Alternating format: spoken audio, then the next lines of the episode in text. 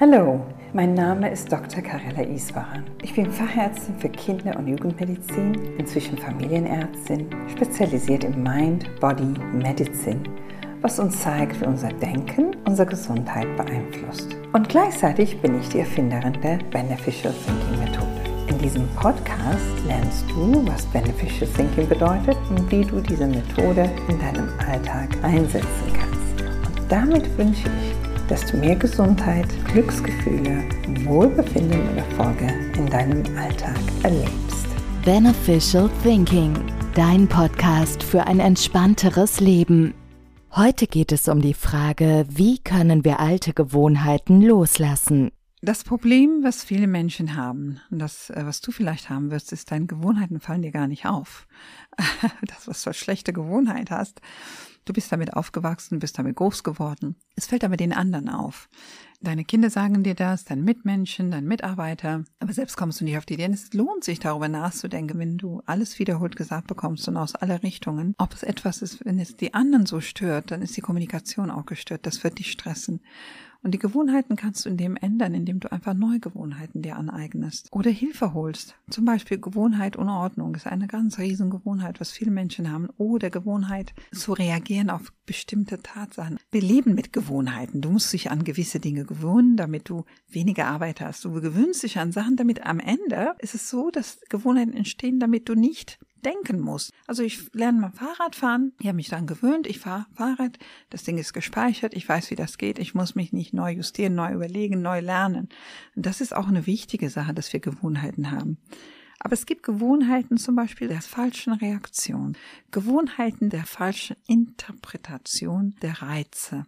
Und es lohnt sich darüber nachzudenken, die zu ändern, weil ich möchte aus diesem Keller nochmal raus. Ich möchte mich weiterentwickeln. Ich möchte Erfolge erleben. Ich möchte vorwärts kommen.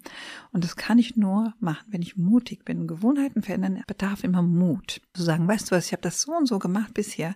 Ich will was Neues lernen. Und lernen ist immer ein bisschen Arbeit, aber es ist der einzige Weg, alte Gewohnheiten zu überwinden und neue Denkmuster zu entwickeln. Insofern lernen, lernen, lernen und offen sein und manchmal vielleicht in der Kommunikation zuhören, was die Leute sagen und dann tatsächlich sich ein bisschen verbessern und verändern. Wie gehen wir mit besonders starken Gewohnheiten, zum Beispiel Mustern aus der Kindheit um, die unser Unterbewusstsein für überlebenswichtig hält, die aber heute nicht mehr nötig sind? Ja, indem wir daran arbeiten. Das erstmal ist dieses Bewusstsein, dass ich mich so verhalte. Das, das musst du erstmal nennen. Was ist das? Was ist das, was ich verändern will? Und es ist erstaunlich, wie sehr gut dein Gehirn darauf hört, wenn du das sagst. Weißt du was? Ich mag nicht, wie ich denke. Diese Form, diese Art zu denken stresst mich, ist nicht gut für mich, ich möchte das ändern. Diese Bereitschaft, das zu ändern, ist schon mal das Wichtigste. Und es ist erstaunlich und lass dich doch mal überraschen. Übe das doch mal. Und dann wirst du sehen, sehr schnell und sehr rasch, dass das, was du bis heute so gesehen hast, ändert sich. Es gibt so sogenannte Algorithmus im Kopf. Die Nervenverbindungen sind immer beweglich. Und mein Bewusstsein, indem ich sage, ich will morgen meinen Nachbar freundlich grüßen, obwohl ich aus Gewohnheit ihn nie grüße oder was weiß ich. Ich will die Karre so fahren und nicht so fahren. Ich will diese schlechte Gewohnheit ablegen mein Gehirn ist es völlig wurscht. Interessiert, mein Gehirn interessiert es nicht, ob es lang ist, jung ist, alt ist. Mein Gehirn mag gern Anweisungen und mein Gehirn ändert das. Ich muss mein Gehirn ein bisschen vergleichen mit so einem Computer. Ich gebe das ein und irgendwie findet das, das den Weg. Was aber passiert ist folgendes, diese Problem wird mich nochmal begegnen, aber ich würde Bewusstsein haben dafür, dass diese Gewohnheit nicht gut ist. Erstmal muss dieses Bewusstsein da sein. Und wie gesagt, ich wiederhole, viele Menschen wissen gar nicht, dass die Gewohnheiten, die sie haben, Gewohnheiten sind, weil das ist ja der Charakter des Menschen. Ich bin so, sagen ich kann es nicht ändern. Aber es lohnt sich und das kommt durch wiederholte, wiederholte Arbeit. Und jeder Mensch ist in der Lage, jeder Menschen, das ist wichtig zu wissen, in der Lage, Gewohnheiten zu verändern spielt es für den Veränderungsprozess also keine Rolle, ob unser Muster durch eine schwerwiegende oder weniger schwerwiegende Ursache entstanden ist? Ja, wenn wir die Nervenzellen betrachten, die sind ja alle angelegt und, und es gibt ja kein Wunder im Kopf. Das ist wirklich, ja klar, gibt es viel Wunder. Also Gehirn verstehen wir noch nicht ganz, aber wir verstehen noch nur so ein wenig davon. Aber was wir wissen ist, dass du gewisse Dinge verändern kannst und du hast auch die Möglichkeit, die Dinge auch tatsächlich zu löschen. Ich bin nicht ein Freund davon, traumatische Verhältnisse immer wieder aufzubringen, aber das Bewusstsein muss da sein, dass ein traumatisches Ereignis stattgefunden hat, in der Kindheit oder im Leben. Ob das jetzt bei, bei Kindern, Miss, Misshandlungen, was auch immer das ist, oder in der Familie Trauma, Einbruch, Diebstahl, Trauma, was auch immer dieser Trauma sein soll. Es gibt tatsächlich durch diese entstandene Trauma Veränderungen im Gehirn, die langfristig uns wirklich jagen können. Deshalb, es geht nicht, dass man sagt, es ist nicht da, sondern es geht darum, dass man sagt, du bist da ich weiß, dass du da bist und das verursacht das und das, aber jetzt will ich dich jetzt in Ruhe lassen und ich will dich löschen. Ja, und das ist wichtig, dass man das nicht am Leben erhält, indem man es wiederholt und wiederholt aufbringt, sondern wenn ich einen neuen Weg gehen will, muss ich den anderen Datei löschen. Und das geht durch harte Arbeit, aber es ist möglich. Und das ist gut für Menschen, die was erlebt haben, weil früher hieß immer, und da bin ich gegen diese Art Dinge immer wieder aufzukochen, immer äh, verarbeiten nennt man. Verarbeiten bedeutet im Grunde genommen identifizieren. Ich identifiziere, was passiert ist. Ich erkenne, dass was passiert ist. Mein Leben heute zerstört. Und verdrängen heißt, ich weiß nicht, was war, ich will es nicht wissen, es ist vorbei. Das, das bringt nichts, weil das Problem wird mich begleiten. Aber wenn ich das identifiziert habe, dass ich zum Beispiel das und das nicht aufstehen kann, weil ich in der Kindheit das und das hatte, dann tatsächlich bin ich in der Lage, diese Trauma, ich sag mal, zu verarbeiten, bedeutet nicht für mich immer wieder daraus zu reden, immer zu überlegen, was war, weil es die Vergangenheit ist. Aber du schaffst es tatsächlich, irgendwann mal zu sagen, brauche ich das noch in meinem Leben, dieses Bewusstsein, dass was passiert ist. Und diese Nervenzellen, ich lösche den, indem ich dann nicht mehr dran denke. Und dann finde ich das völlig in Ordnung, wenn ich das mit einem neuen Gedanke immer aufsetze. Und das ist ein bisschen diese Verhaltenstherapie, weißt du, das, das bringt das uns auch, die kognitive Verhaltenstherapie. Dinge, die wir nicht gebrauchen, die wir nicht nutzen, zu löschen. Und das schaffe ich, indem ich die nicht benutze. Es gibt keine Löschreaktion, sondern es ist use it or lose it, sagt man mhm. immer in Englischen. Und das, indem ich das, ich weiß, dass du nicht gut zu mir bist, was passiert ist, hat mein Leben verändert, aber jetzt ist gut. Mach Tschüss, Schluss, fertig guck nach vorne. das ist auch wichtig, wenn ich nach vorne gucke, kann ich eine Gardine einfach mal aufziehen, die Vergangenheit erstmal auslassen. Man kann nicht in beide Richtungen gucken. Ich kann nach vorne gucken, aber ich kann mich nicht umdrehen und mich in der Vergangenheit leben, dann sehe ich nicht, was auf mich zukommt. Also ich empfehle jedem, dass tatsächlich so die Gardine, was die Vergangenheit betrifft, wenn es eine schlechte Vergangenheit ist, eine Gardine davor zu ziehen und neue Wege für die Zukunft zu nehmen. Und in der Regel schaffen wir das alleine. Wenn es nicht alleine geht, dann doch Hilfe zu holen. Was kann ich tun, wenn mich auf halber Strecke der Veränderung die Motivation verlässt und ich doch wieder in alte Muster falle?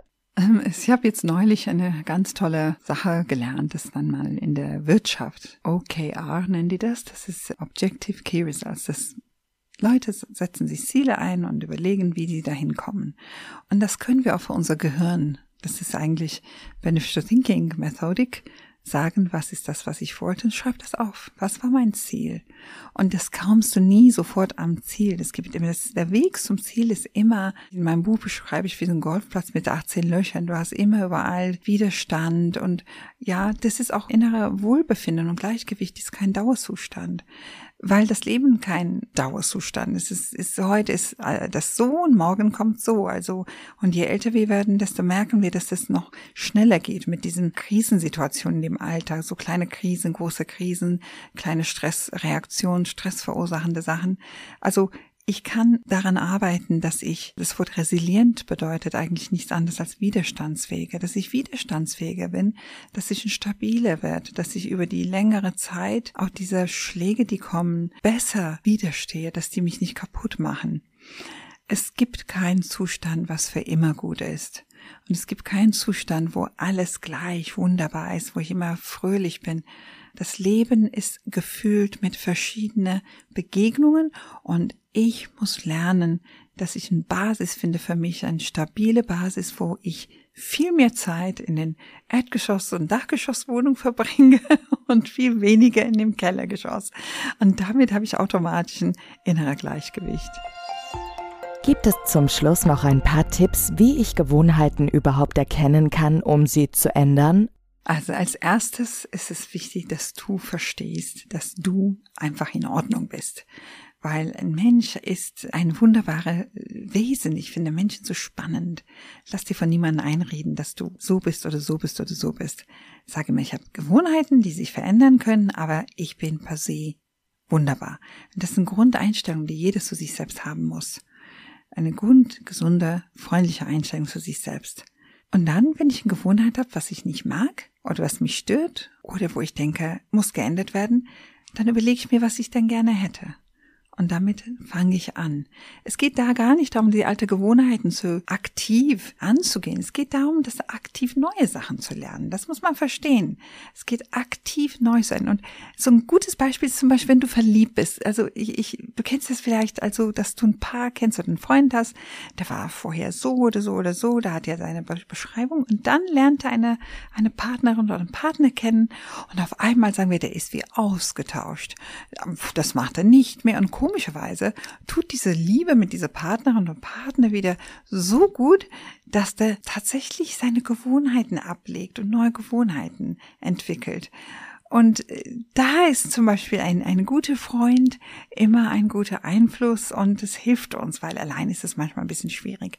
Also hol dir noch ein bisschen Hilfe und Unterstützung durch deinen Mitmenschen und schreib das alles auf. Mach dir ein Tagebuch zum Beispiel. Ein Gewohnheit-Tagebuch ist, gewöhne ich mich an die gute Sachen, die mir im Alltag passieren, zu denken und nicht nur an die schlechten.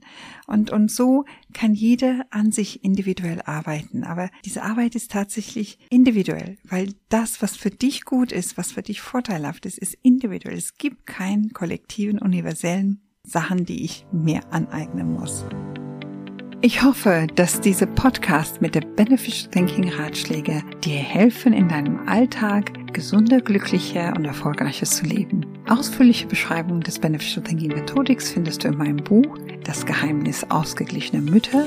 Obwohl Mütter im Titel steht, kann im Wunder jede das lesen.